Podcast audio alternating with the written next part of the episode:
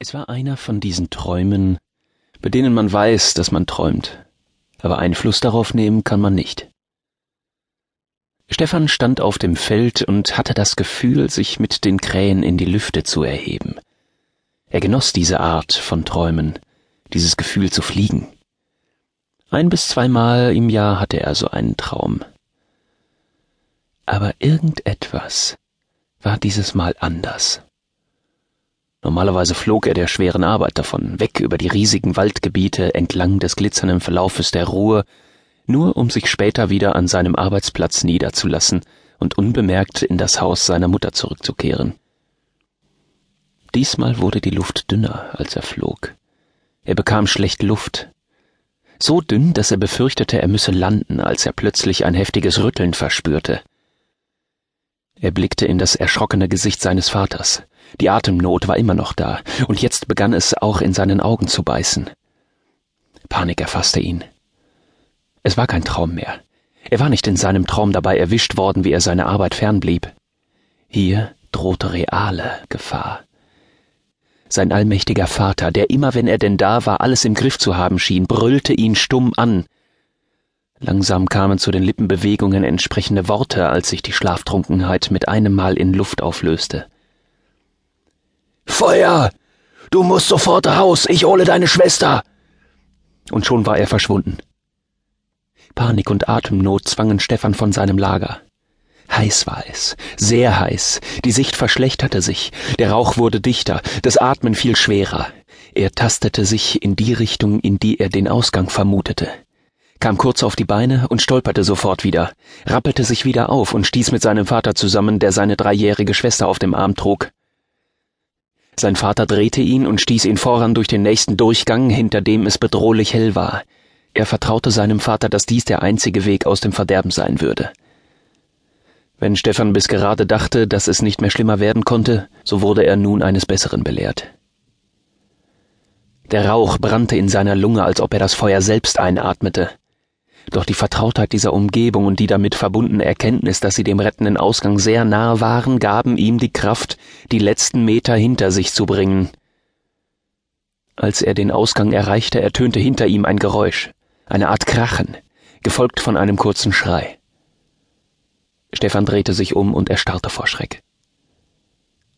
Sein Vater und seine kleine Schwester waren schon so gut wie in Sicherheit, als sich ein Dachbalken löste und die beiden halb unter sich begrub.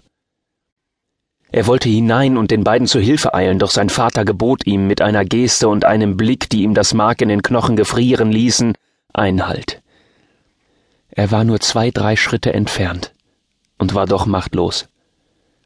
Er musste zusehen, wie das Feuer am Nachtkleid seiner Schwester entlang züngelte. Ein schmorender Balken hatte seinen Vater in Höhe des Rückgrades am Boden festgenagelt und seine Schwester wahrscheinlich schon mit seinem Gewicht erschlagen. Hoffentlich. Doch sein Vater, ein Vorbild an Kraft und Mut, wie es nur ein außergewöhnlicher Mann seinem siebenjährigen Sohn sein kann, lebte noch. Stefan begriff immer noch nicht so richtig, was hier vor sich ging. Angst schnürte ihm die Kehle zu. Stefan! Stefan! drang es an sein Ohr, und er wurde wieder etwas weiter in die Wirklichkeit zurückgerissen. Wie lange sollte diese Qual noch weitergehen? Er wollte nichts weiter als ohnmächtig zusammensinken, um sich diesen schrecklichen Gefühlen in nie gekanntem Ausmaß zu entziehen. Doch diese kurze Zeitspanne schien unendlich. Stefan, hör mir zu. Es war der reine Albtraum. Er konnte das Gesicht seines Vaters durch die Flammen kaum noch erkennen und musste ein Stück zurückweichen, als er merkte, wie seine Haare versenkt wurden. Stefan, schwör mir, sprich mit Gerard de Miletto, hörte er seinen Vater rufen, bevor ein Knallen und das grelle Licht der Flammen seinen Vater verschlang. Eine Welt brach für Stefan zusammen. Rückwärts fallend, hustend und nahezu blind versuchte er, sich vor den gefährlichen Flammen in Sicherheit zu bringen. Er schaffte es, sich in einiger Entfernung in den Schlamm zu verkriechen um wieder zu Atem zu gelangen. Nicht nur das Haus seiner Eltern stand lichterloh in Flammen. Einige andere Häuser teilten dasselbe Schicksal, und auf den schlammigen Pfaden vor den Hütten bot sich ihm ein Blick des Schreckens. Soldaten liefen, laut gröhlend, Keulen schwingend zwischen den Hütten umher und richteten unter seinen Nachbarn und Freunden ein Blutbad an.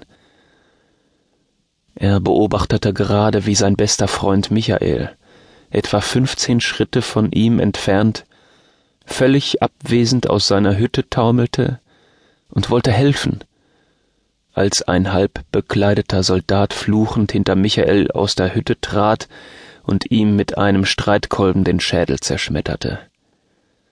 Ein zweiter Soldat folgte ihm, rief ein paar Worte, die Stefan nicht verstand, und hielt sich daraufhin vor Lachen den Bauch.